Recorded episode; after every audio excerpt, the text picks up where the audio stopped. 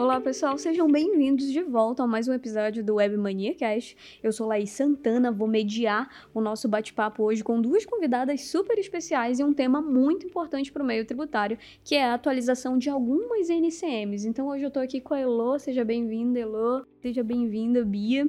Duas analistas tributárias das melhores que eu conheço e vamos lá, para a gente começar, Elo, fala para a gente o que é o NCM e como ele impacta nas emissões dos nossos contribuintes. Boa tarde, Laís. É, a NCM ela está atrelada à tributação do produto dentro do Estado. Então, informar o NCM errado na nota fiscal pode estar tá prejudicando o contribuinte, fazendo com que a tributação fique de maneira equivocada na nota, podendo pagar mais ou menos, sem contar também com a fiscalização, né? Bacana, Elo. Esse é um dos principais impactos mesmo. Imagina, tá tributando errado e tomar um susto ali no final do período da apuração? Então, a gente vem de uma série de atualizações dessas NTs, né? Há muita confusão ao entorno dela, dado que ela é uma NT de lá de 2016.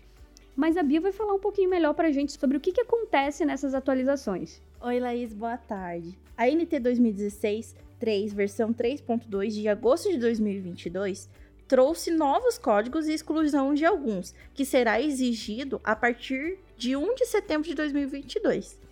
Lembrando que as alterações da NT versão 3.10 são distintas dessa nova versão, então mesmo que você tenha atualizado lá em julho, vai precisar fazer novamente. Bom, é importante dizer que essa atualização vai estar afetando alguns setores, como de transporte, indústria moveleira e indústria de embalagens.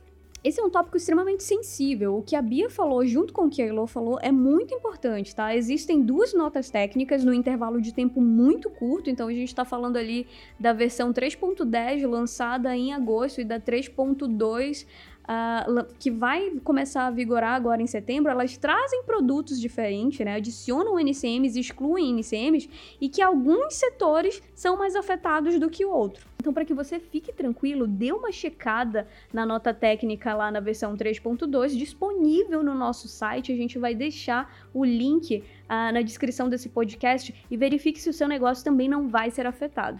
Queria agradecer a presença das meninas aqui, sempre construindo esse conhecimento e deixando os nossos uh, contribuintes e contadores a par de tudo que acontece. Esse foi o nosso episódio de hoje. Encontro vocês no próximo episódio e até lá!